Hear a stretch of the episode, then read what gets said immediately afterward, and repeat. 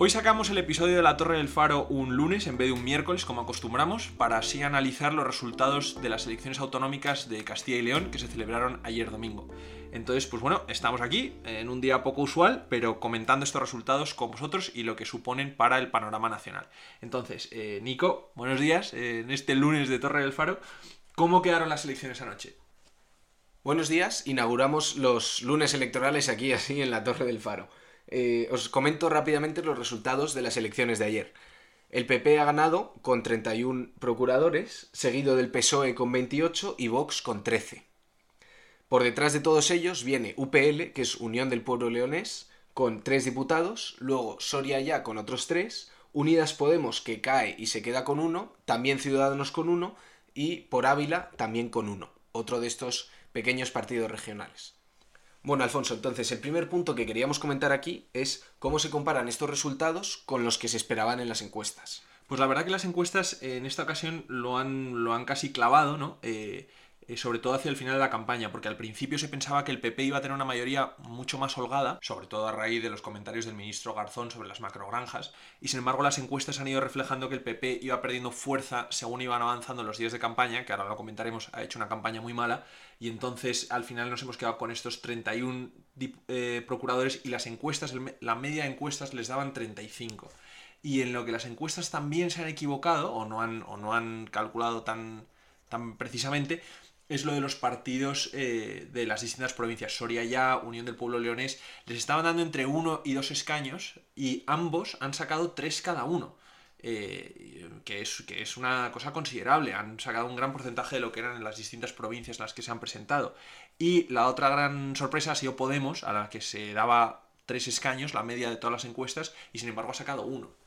Bueno, el candidato de Podemos, Pablo Fernández, eh, leía yo esta mañana en prensa, o domingo en prensa, que, em, que se esperaba un gran día y al parecer, o sea, esto ha sido un poco un, fallo para ellos. sí, porque yo creo que además a Podemos les ha quitado bastante voto eh, los distintos regionalistas. Lo curioso de estas elecciones es que aunque el PP haya ganado, y de hecho ha subido el número de procuradores de 29 a 31, ha perdido votos. Y el PSOE también. Se han quedado los dos muy igualados en el, en el número total de votos aunque el número de escaños haya sido diferente. Y esto ha sido por la proporción electoral, por la ley electoral, ¿no?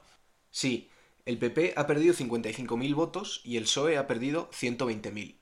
Aún así, como tú dices, ambos están muy cercanos en procuradores. Esto se debe a dos cosas. Lo primero, a la caída en participación del 65% al 63% y lo segundo, a como tú decías, el cómo funciona la ley electoral. Esto tiene que ver con un comentario que ha, que ha dicho eh, Narciso Michavila, en, lo defendió el otro día en la COPE, que una bajada de participación favorecería a la izquierda. De hecho, se ha pensado que una participación menor al 64% podía dar el vuelco en, Castilla y León. Ha sido rozando el 64%, pero ha estado muy cerca. La explicación que hay detrás es cómo funciona la ley electoral y el reparto de escaños. Todo esto se rige mediante la ley DONT, que no es un reparto proporcional. Esto se va haciendo en cada provincia este reparto. Cada provincia tiene asignada un número de procuradores. Por ejemplo, León 13, Palencia 7 y Ávila 7 también. El número de procuradores característico de una provincia depende del número base, que es 3, todas tienen 3, y luego del número de habitantes que tenga. Por cada 45.000 habitantes se añade un, un procurador más. Entonces, nos centramos, por ejemplo, en la provincia de Palencia, que como decíamos tiene 7. Tiene 7 a repartir y se reparten de la siguiente manera. El partido que consiga el mayor número de votos se le da el primero. Y ahora, se dividen sus votos entre dos. Vale. Cogemos, ahora volvemos a mirar a todos los partidos. ¿Quién tiene el mayor número de votos ahora? Tenemos al primero que se le ha repartido dividido entre dos comparado con el resto. Pues el siguiente se le asigna uno nuevo. Y al que se le acaba de asignar, pongamos que el primero ha sido el PP, que tenía 10 votos y ahora tiene 5, ¿no? Con esta división. Pues el PSOE, que tenía 8, le asignamos este y ahora dividimos entre dos. Y así se van haciendo estas divisiones entre dos, entre tres y sucesivamente, y se va repartiendo hasta rellenar los siete procuradores que teníamos de Palencia. Esto, como funciona, y se puede hacer un modelo sencillo en, en, Excel o de cualquier manera, como funciona es que favorece, y esto es la frase que escuchamos siempre, favorece la concentración de voto. Si tú tienes a dos personas que con cinco votos cada una, se van a llevar menos en este reparto que una persona con 10. porque dos personas con 5 compiten mucho peor contra una persona con 8 Claro. que una con 10 contra una con 8. Es lo que siempre decimos de que la división del voto es la, la perdición de los partidos, porque no llegan a conseguir los, los escaños restantes. Exactamente. Entonces aquí una bajada de participación favorecía, esto es completamente opinión eh, personal, pero favorecía a la izquierda porque la división de voto era mayor en la derecha. Claro. Esta es la teoría que tengo respecto a por qué decían y se defendía este, este número de que si la participación bajaba de tanto por ciento, entonces eh, se podía dar un vuelco. Claro, porque es que eh, el PP y Vox han estado peleando muchísimo en, en Castilla y León y sin embargo el PSOE con Podemos es que Podemos sacó tres diputados la última vez, o sea, se sabía que Vox venía con bastante fuerza, por eso se dice que en la derecha está el voto mucho más dividido que, que en la izquierda. ¿no? Exactamente, y esto a medida que va aumentando el número tanto de escaños a repartir como de votantes, estas diferencias cada vez importan menos.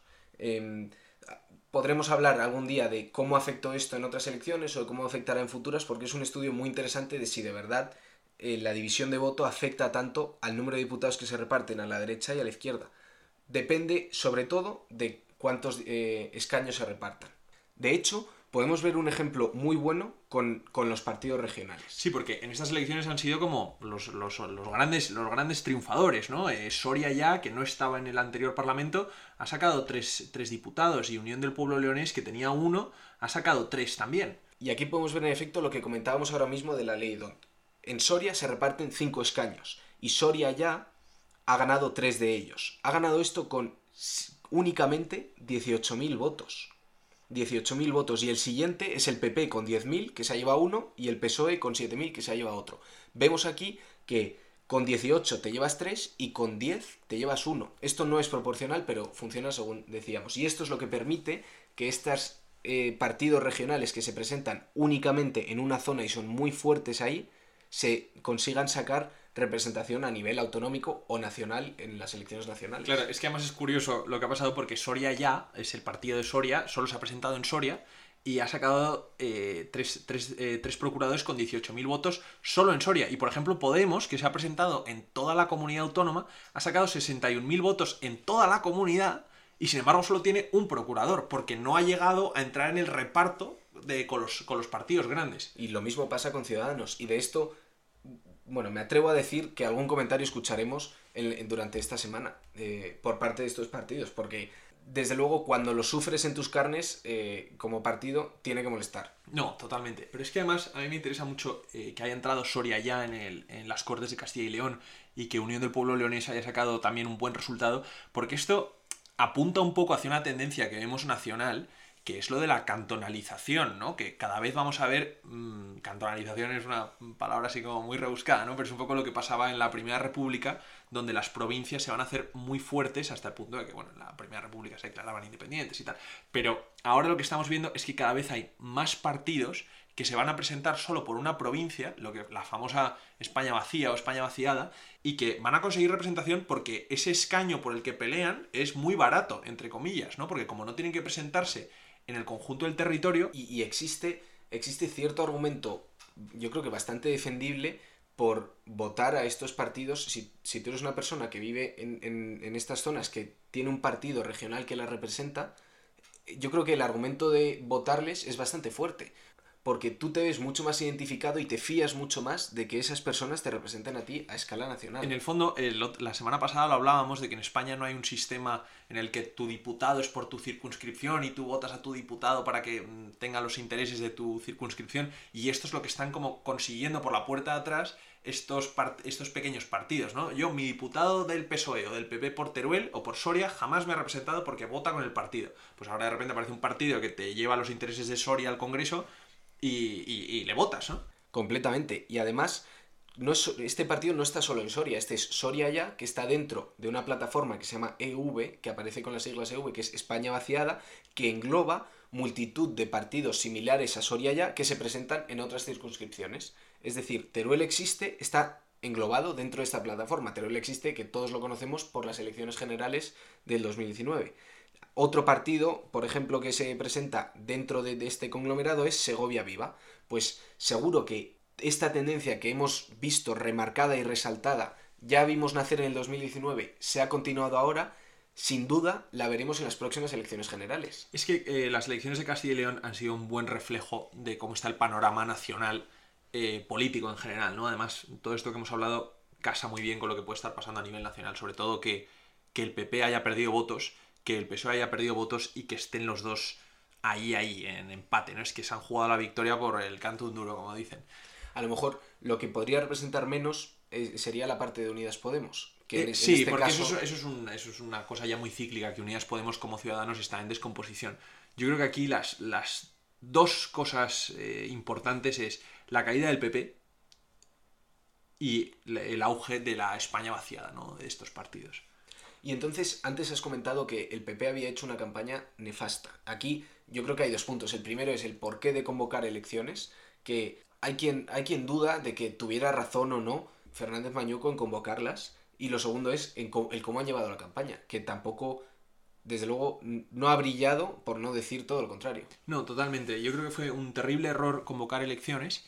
eh, ¿Su argumento cuál fue? Para, eh, que Ciudadanos iba a poner una moción de censura. Eso es, pero ese era el argumento que decía eh, Mañueco, que era que Ciudadanos le iba a poner una moción de censura. Y Fernández Mañueco explicó hace poco en una entrevista de COPE que Francisco Igea, de Ciudadanos, expuso esto tanto en público como en privado, y que por eso rápidamente les cesó y convocó elecciones. De todas maneras, eso no está confirmado. Eso no está confirmado totalmente. Y Francisco Igea siempre ha dicho que él ha tenido un pacto bueno con el PP y que no lo quería romper. Y de hecho, cuando fue la ola famosa de eh, mociones de censura PSOE, PSOE Ciudadanos, que fue la que motivó Murcia y luego las elecciones de Madrid, Igea dijo que él tenía un pacto que, que no, lo, que no lo iba a romper. que no lo quería romper, exacto. yo creo que ahí el PP ha pecado un poco de decir, bueno, mm, podemos hacer esto, Ciudadanos se está descomponiendo y si vamos a unas elecciones vamos a engullir todo su voto, ¿no? Y al final, pues... Ahora se pues, encuentra en una situación, desde luego, a mi parecer, más complicada de lo que se encontraba anteriormente, porque antes estaba pactando con Ciudadanos,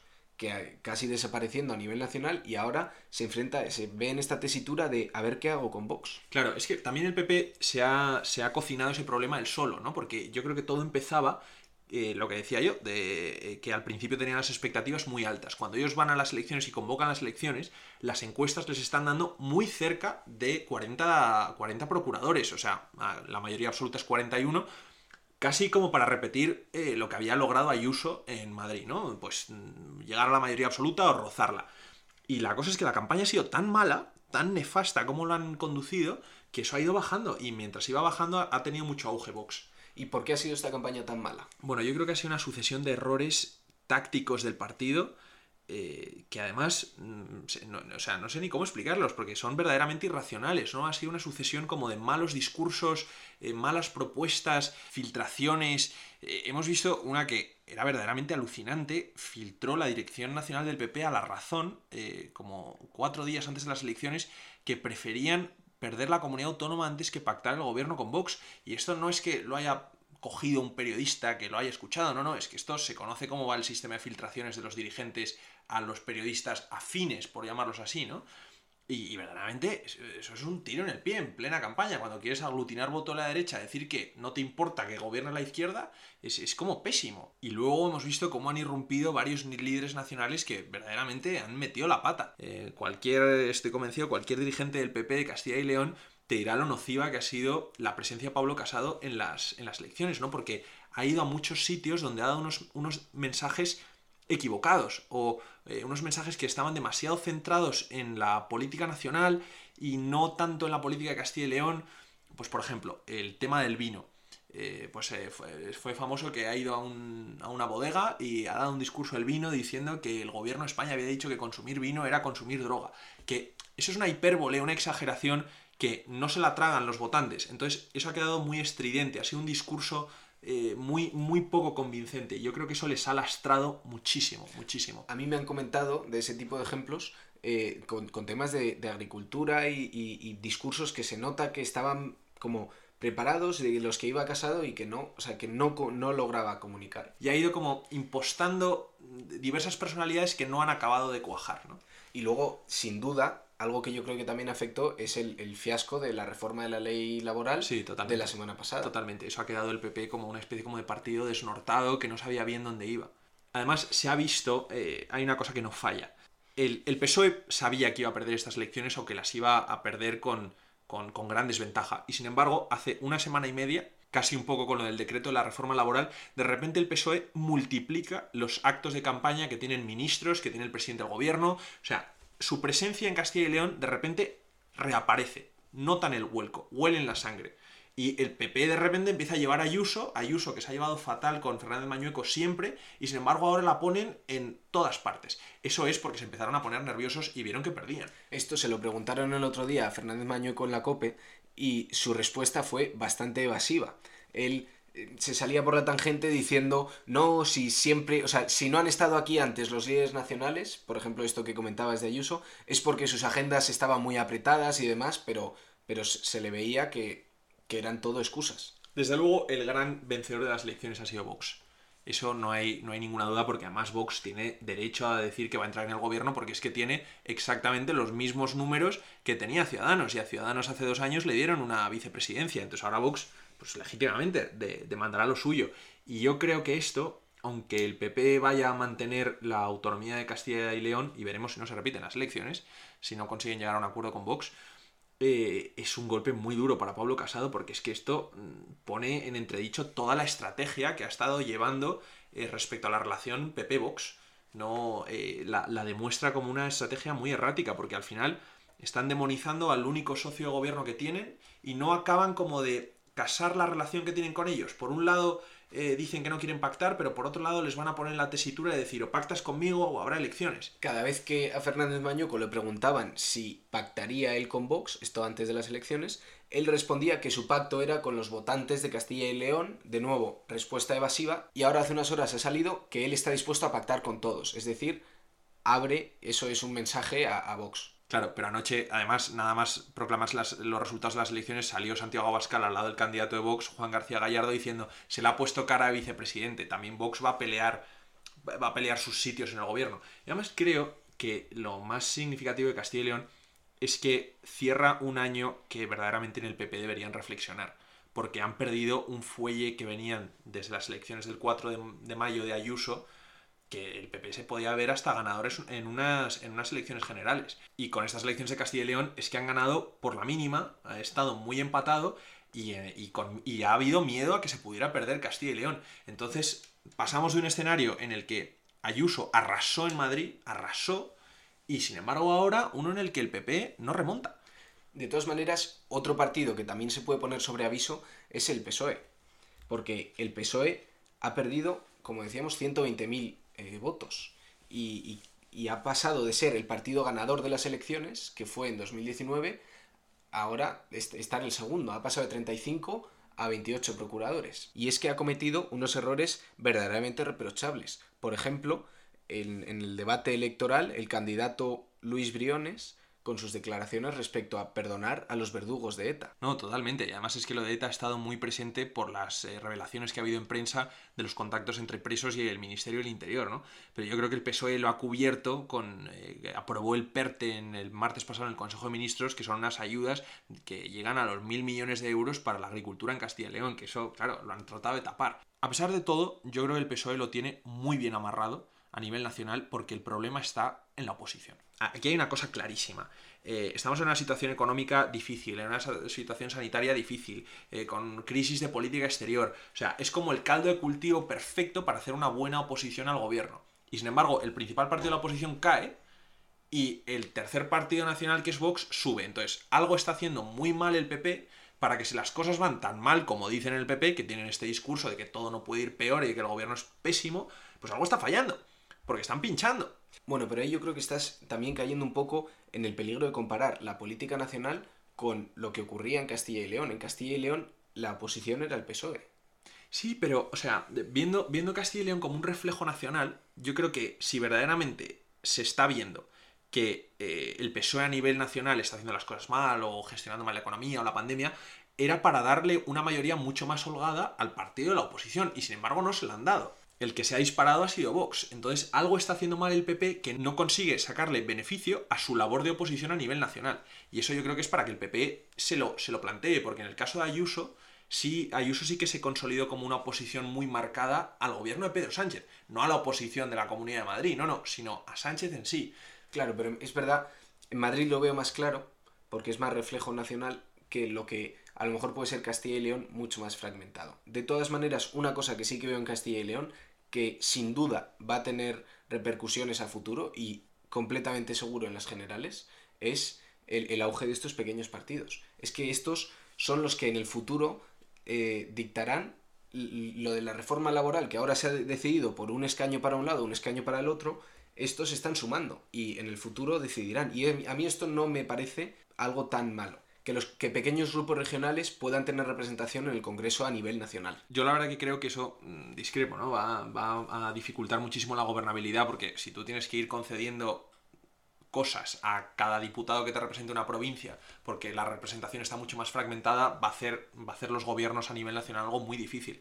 Yo encima de que soy partidario de poner un, porcentaje electoral mínimo a nivel nacional para poder entrar en el Congreso, me parece que todavía más, ¿no? Yo creo que estos partidos tendrían que estar representados en la Cámara Territorial, que es el Senado, y no poniendo contrapartidas a un gobierno nacional. Pero, pero las cosas son como son, y de hecho eh, estoy, estoy de acuerdo que este, esta cantonalización de la política va a seguir va a seguir adelante, ¿no? Y además yo creo que para cuando se celebren las elecciones generales, que serán a finales de este año 2022 o principios del 23, las generales. Sí, yo diría que sí. Eh, Pero están, o sea, la fecha para estas es dentro de dos años. La fecha para estas es dentro de dos años, en noviembre del 23. ¿Y te estás mojando y estás diciendo? Me voy a mojar, yo creo que van a ser a finales de este año o principios del que viene.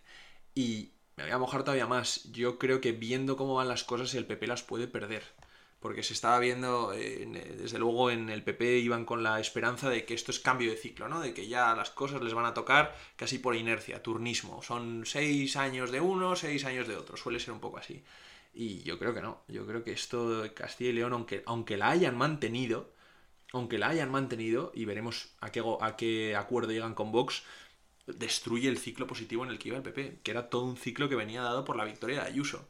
Es que antes de Ayuso venían de sacar tres diputados en las elecciones catalanas, Ayuso fue como la inyección y al término de un año se han cargado ese efecto, ¿no? No va con fuerza, no va con fuerza y se ve y se ve en Castilla y se ve en esto de Castilla y León, su estrategia no está funcionando. Bueno, entonces, por quedarnos con eh, dos o tres puntos que resuman un poco la noche de ayer, yo creo que el primero sería, bueno, es victoria del PP, pero enmascarada. O sea, victoria pírrica, victoria pírrica, sí, sí, sí, morir matando, total. Y el, segundo punto eh, principal, a mí me parece desde luego eh, el auge de los partidos regionales. Sí, totalmente. Y el tercero, a lo mejor, eh, Vox. Pero sí, este crecimiento que se, se, le ve venir por todos lados y ahí está. Y habrá que ver, además, si Vox verdaderamente entra en, entra en el gobierno, cómo condiciona eso en Andalucía, porque en Andalucía los números yo me atrevo a adivinar que serán un poco semejantes a lo que está pasando aquí. Y si demandan entrar en un gobierno en Castilla y León, puede que empecemos un ciclo en el que Vox empiece a querer tener una responsabilidad de gobierno. Y habrá que ver también cómo gestiona el PP esa nueva relación de socios de gobierno. Pues nada, con eso concluimos nuestro primer lunes electoral aquí en la Torre del Faro y ese va a ser pues nuestro episodio para la semana. Pues nada, hasta las próximas elecciones que volveremos a sacar el lunes, pero la semana que viene ya miércoles. Eso, si no, nos vemos la semana que viene y muchas gracias a todos. Pues nada, hasta la semana que viene.